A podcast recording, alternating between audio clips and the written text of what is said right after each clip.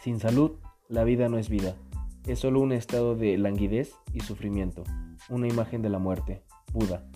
La radiculopatía es la pérdida o disminución de la función sensitiva o motora de una raíz nerviosa, misma que se encuentra distribuida en un dermatoma específico.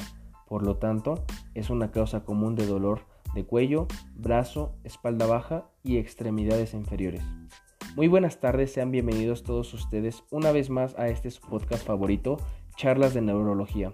Y como bien saben, es grato contar con la presencia de nuestros amigos y compañeros de la Universidad Estatal del Valle de Toluca del quinto semestre de la licenciatura en acupuntura humana rehabilitatoria, los cuales una vez más nos compartirán sus conocimientos respecto al tema de radiculopatías. Estas tienen una subdivisión, se dividen en tres es la ciática, la cervical y la torácica. Demos la bienvenida a Natalia Morales, que nos va a hablar de las radiculopatías ciáticas. Bienvenida mi querida Nati. Hola, buenas tardes, ¿cómo están? Súper bien y más que feliz, contento y agradecido porque nos brindarás un poco de tu conocimiento y sobre la información que tienes para nosotros el día de hoy.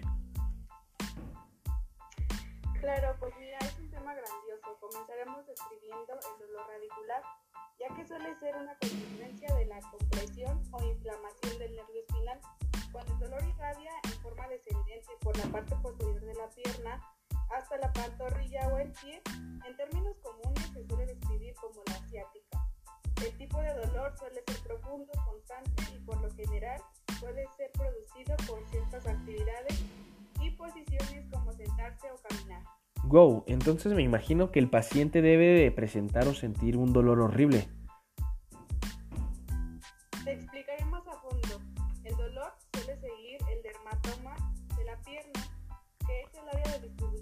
pierna cubierta por un nervio específico.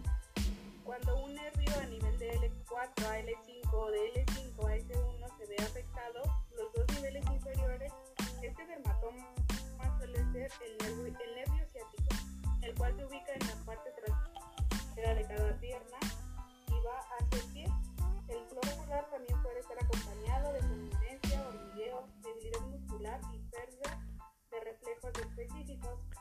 Antes de que continúes, Nati, me gustaría hacerte dos preguntas.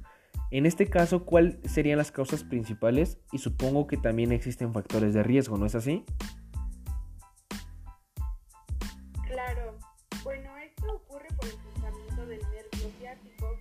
Normalmente es ocasionado por una hernia de disco en la columna vertebral o por un crecimiento óseo excesivo. Sin en cambio, los factores serían edad, la obesidad, el tipo de trabajo que tenga el paciente,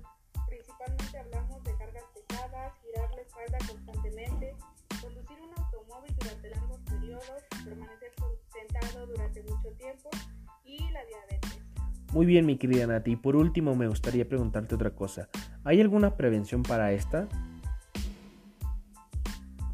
Sí, claro. Las mejores medidas que puede tomar el paciente sería evitar la obesidad y el sobrepeso, caminar mínimo 5 horas a la semana, practicar deportes que favorezcan el desarrollo de la musculatura lumbar como la natación o el tenis. Oh, mira, pues mira, qué excelente explicación e información nos has brindado el día de hoy. Muchísimas gracias por estar aquí en mi programa nuevamente. El gusto es mío el poder compartir con la gente un poco de toda esta patología, que posterior a ello se cuiden, coman más saludable y hagan ejercicio. Muchísimas gracias Nati. Ahora vamos a presentar a otra compañera, mi querida Nancy Islas, estudiante del quinto semestre de acupuntura humana, quien nos estará hablando un poco de la radiculopatía cervical. ¿Cómo estás Nancy? Hola, buenas noches. Muy bien, gracias por la invitación y este, qué padre que tenemos nuevamente este espacio para poder charlar y compartir un poco más sobre esta patología. Voy a empezar por mencionarte sobre lo que es la radiculopatía cervical, que es una lesión nerviosa originada por un pinzamiento de un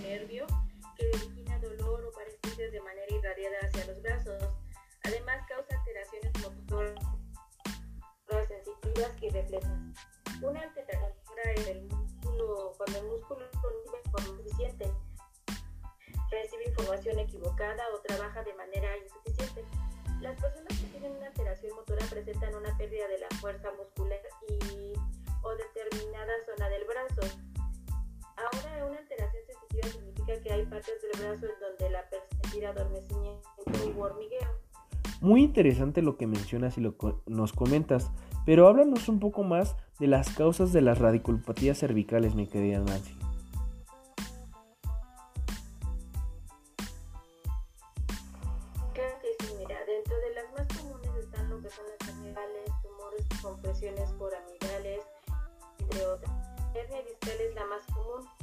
Y de todos estos eh, segmentos cervicales ya mencionados, ¿cuáles son los más afectados?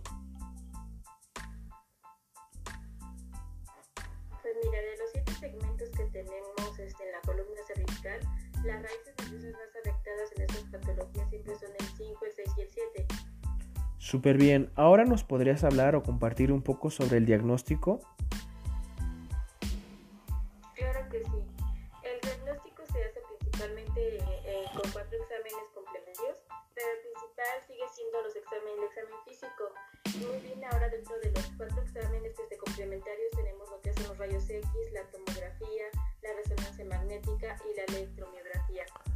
Súper bien, me imagino que ya teniendo tu previo diagnóstico debes de tener un tratamiento. ¿Nos podrías hablar un poco acerca de esto, por favor, mi querida Nancy? Claro que sí, mira, dentro del tratamiento hay dos categorías, un tratamiento conservador y otro que es un tratamiento invasivo. En el tratamiento invasivo básicamente estamos hablando de operación o cirugía y dentro de estas cirugías están algunos procedimientos como es la disectomía y la fusión cervical. Ahora dentro del tratamiento conservador estaríamos hablando de tratamiento fisioterapéutico. Pues muchísimas gracias mi querida Nancy, te agradezco una vez por tu tiempo y por poder compartirnos tus conocimientos. Espero muy pronto eh, nos vuelvas a visitar y estés aquí compartiéndonos todo lo que sabes. No, muchas gracias a ti, gracias por darnos el espacio, por darnos el tiempo y muchas gracias a todos. Bonita noche. Gracias. Qué cosa tan compleja, ¿no? Esto de las lesiones nerviosas. Vaya que hoy en día nos encontramos a muchas personas que dicen padecer algún dolor cervical o lumbar. Pero usted que está en casa, ponga bastante atención y no olvide acudir al médico si presenta alguno de estos signos que, nos están, eh, que se nos están presentando. Pues bien, pasemos a la siguiente sección y demos la bienvenida a mi querida Adriana Alvarado y a Brandon Pliago, ambos compañeros de la universidad, quienes nos hablarán un poco de la patología eh, que es muy poco frecuente de la radiculopatía torácica. Bienvenidos mi querida Adriana y Brandon, ¿cómo están?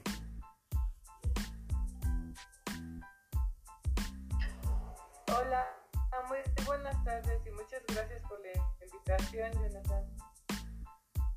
Hola, hola Jonathan, buenas tardes. Es un gustísimo estar por acá otra vez. Mira, yo es el dolor mm, radicular torácico. Es bastante raro, llegando a ser benigno, pero si se diagnostica y no se trata, puede empeorar a tal punto que puede ser difícil realizar actividades simples como sentarse o caminar debido al dolor, Me imagino que como muchos eh, y diferentes en muchas patologías pasa, si no se trata empeora y tiene un mal pronóstico, ¿no? Pero mencióname cuáles son sus causas.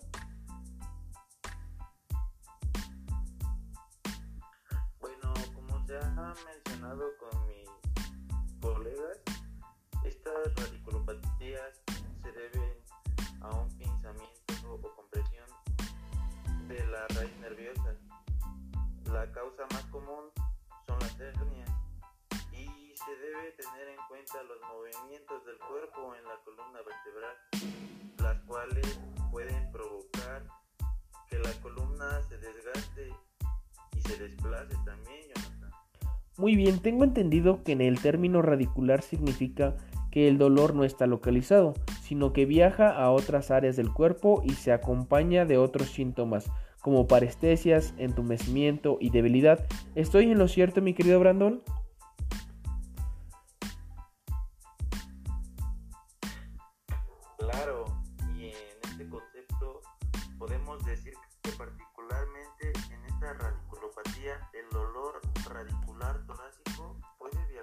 Desde el sitio original de la raíz nerviosa, la comprimida, hasta el tórax, Jonathan, los hombros, los brazos, las... Muy bien, mi querido Brandon. Pues ahora me gustaría escuchar también a nuestra invitada Adriana. ¿Qué nos puedes mencionar acerca de cómo se trata eh, de una compresión de, la, de una raíz nerviosa?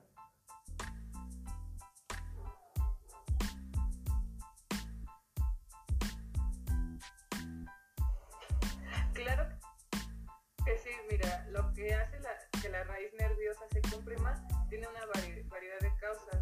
La más común es la presión que se crea por el movimiento del cuerpo en la columna vertebral, lo que va a provocar que la columna se desgaste y se desplace. Muy bien, ya veo. Y para los que nos están escuchando en casa, ¿nos podrías mencionar cuáles son algunos de los síntomas que se llegan a presentar en esta patología, mi querida Adri?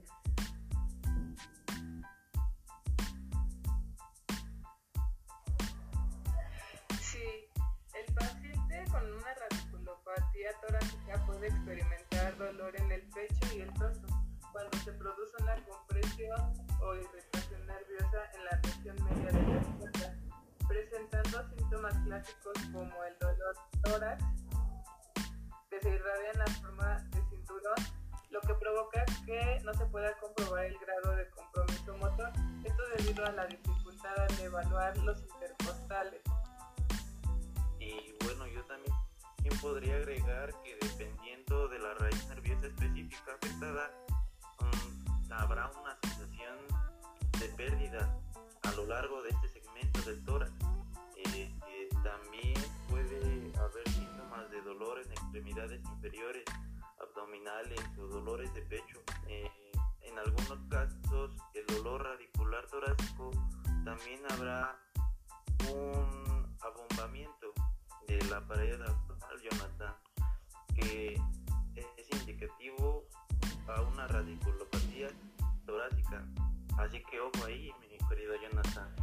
Muchísimas gracias. Pues ya teniendo en cuenta todo esto, que es una patología no muy común, ¿cómo se lleva a cabo un previo diagnóstico? Sabiendo que es muy pocas, son muy pocas personas las que llegan a presentar esto, ¿no, mi querida Adri?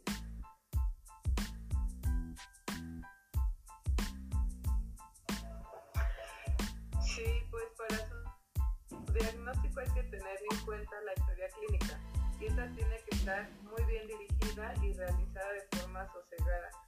Además, la personalidad del paciente, su familia, social y laboral, los antecedentes traumáticos, así como la variación de dolor con la postura o la palpación nos a orientar hacia una patología de la pared torácica o vertebral no visceral. El dolor localizado a un tórax puede indicar una lesión muscular, por ejemplo, o un síndrome miofacial, entre otros. Mientras que el dolor localizado en la región precordial nos puede indicar una patología external como una fractura, condritis o síndromes miofaciales. Súper bien. ¿Y en qué consiste la exploración física?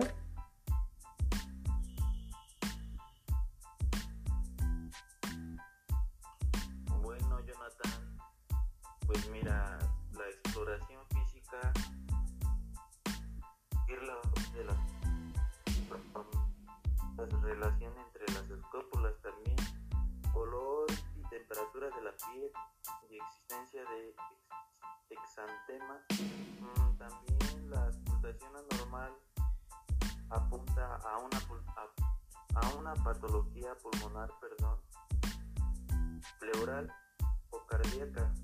Incluso si hay palpación, palpación dolorosa localizada en la pared torácica, puede poner en evidencia la existencia de contracturas musculares, fracturas, etc. Además de esta evaluación para corroborar el diagnóstico, ¿qué otros estudios corroboran y darían validez a la presencia de una radiculopatía torácica?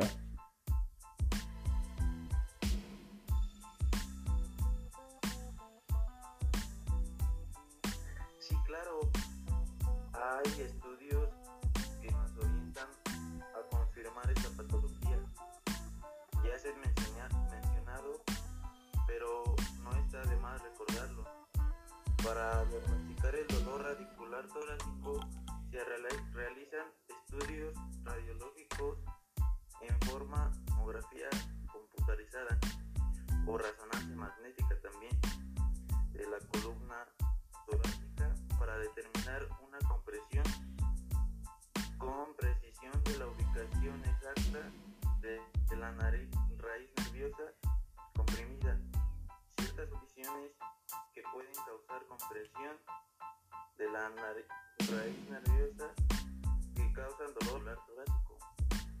Súper bien.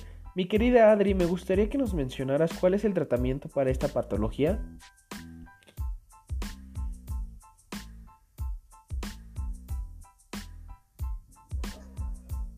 Sí, claro, mira, el tratamiento para esta compresión medular está dirigido a aliviar la presión sobre la médula. La pérdida de la función incompleta o completa muy reciente puede ser reversible, pero la pérdida completa de la función pocas veces lo es.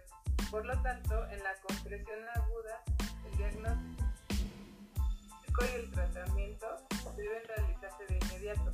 Y en caso de que la compresión se deba a un tumor, por ejemplo, en el tratamiento se va a administrar 100 miligramos de dexametasona 4 seguidos por 25 miligramos cada 6 horas por la cirugía o la radioterapia inmediata.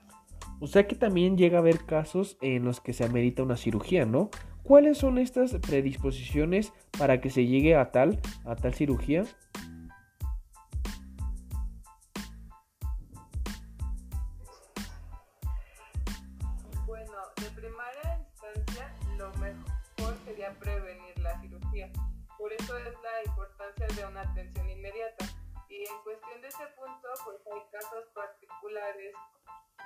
Como en un déficit neurológico que empeoran a pesar del tratamiento no quirúrgico o como en presencia de una columna vertebral que es inestable. También en tumores recidivantes después de la radioterapia o si se sospecha de un absceso o un hematoma subdural o tidural compresivo. Es lo que nos estaría llevando hacia la cirugía. Perfectísimo. Pues muchísimas gracias a mis queridos amigos y compañeros por esta información tan valiosa que nos han brindado a todas las personas que nos están escuchando desde casita. Les agradezco una vez más por darse el tiempo de estar aquí, por poder compartir lo que saben y hacernos enriquecer con esta información. Es un placer para mí tenerlos aquí, Adriana y Brandon.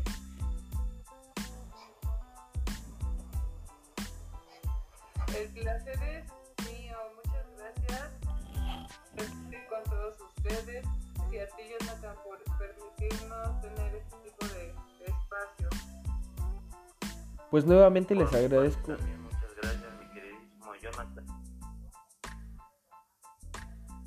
Muchísimas gracias a ti, Brandon, y a todos mis compañeros que nos estuvieron acompañando el día de hoy. Y pues bueno, ahora ya saben amigos, si alguno de ustedes presenta algún síntoma de las antes ya mencionadas, vayan al médico. Nunca está de más una revisión y que el médico nos confirme que, tenemos, que no tenemos algo grave. Ya saben ese dicho, más vale prevenir que lamentar. Lamentablemente eh, hemos llegado al final de este programa, pero recuerden que después vendremos con más y mejor información de este podcast preferidos, charlas de neurología. Cuídense mucho, nos vemos la próxima. Bye.